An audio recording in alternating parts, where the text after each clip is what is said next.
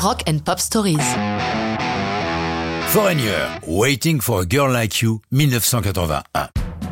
Comme nous l'avons régulièrement constaté dans ces chroniques, c'est encore avec une balade qu'un groupe classé hard rock ou rock FM obtient l'un des plus gros hits de sa carrière. Pour parler de Waiting for a Girl Like You, c'est encore le leader de Foreigner, Mick Jones, l'ancien guitariste de notre Johnny Hallyday dans les années 70, qui le fait le mieux. Elle est arrivée sans que j'ai le moindre contrôle dessus, mais ça a fini par faire une chanson qui a rassemblé beaucoup de monde. J'ai appris que plein de gens la jouent à leur mariage. C'est le genre de chanson où c'est le stylo qui fait tout seul le boulot. Vous ne comprenez pas d'où ça sort. C'est un truc qui flotte autour de vous et il ne vous reste qu'à le saisir. En général, je le ressens quand ça arrive. Il faut laisser flotter, ne surtout pas interférer pour ne pas gâcher le processus. C'est le chanteur de Foreigner, Lou Graham, qui est l'auteur des paroles. Au moment de l'enregistrement, il a déjà trouvé celle qu'il attendait, sa première épouse, Rosanne. Mais, comme il le raconte dans son autobiographie, alors qu'il est derrière le micro en train de chanter Waiting for a Girl Like You, à travers la vitre studio, il voit passer une fille aussi magnifique que mystérieuse. Et même s'il ne connaîtra jamais l'identité de cette troublante apparition, il affirme qu'elle lui donne l'inspiration qui donne toute sa force à son interprétation.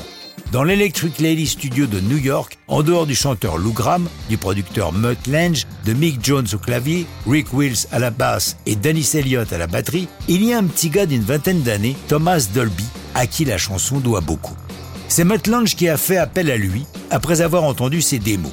Le jeune anglais est très féru de synthé dont les sons explosent en ce début des années 80. Un soir, Mutt Lange le laisse seul dans le studio pour qu'il improvise ce qu'il veut sur la chanson. Dolby a raconté qu'il s'est senti l'âme d'un gamin enfermé dans un magasin de jouets. Avec un synthé mini-moog, ajoutant ensuite des sons de mélotron, il crée, entre autres, l'intro magique qui rend la chanson immédiatement identifiable.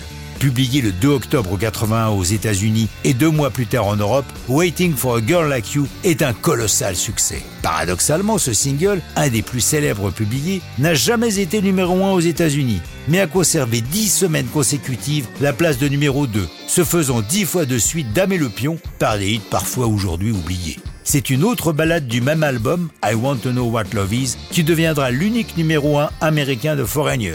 L'album 4, par contre, va tenir la tête du 8 US durant 10 semaines consécutives. Mais ça, c'est une autre histoire de rock'n'roll.